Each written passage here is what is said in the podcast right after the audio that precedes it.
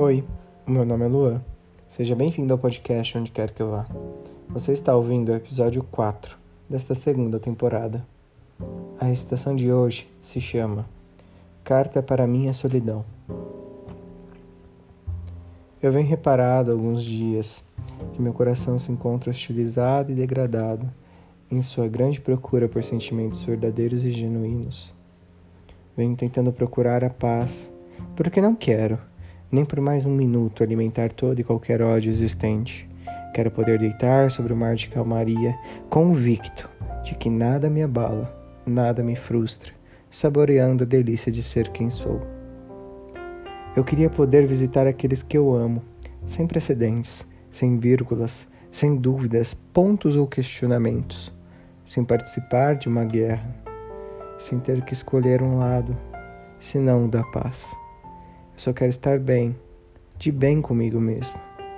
Tudo bem, eu aceito a sentença de não pensarem em mim com carinho, mesmo que majoritariamente meus sentimentos resplandecentes sejam todos transparentes com aqueles que eu amo, com aqueles que eu zelo e quero por perto.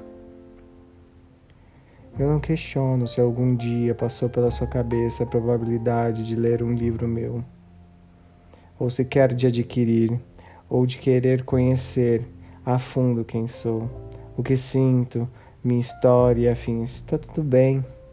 Acredito que tenha seus motivos para isso.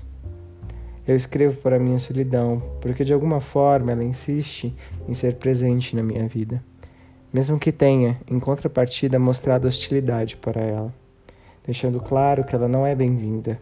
Ela insiste em querer ficar. Fiz um cantinho minúsculo para que ela possa passar comigo em dias de caos.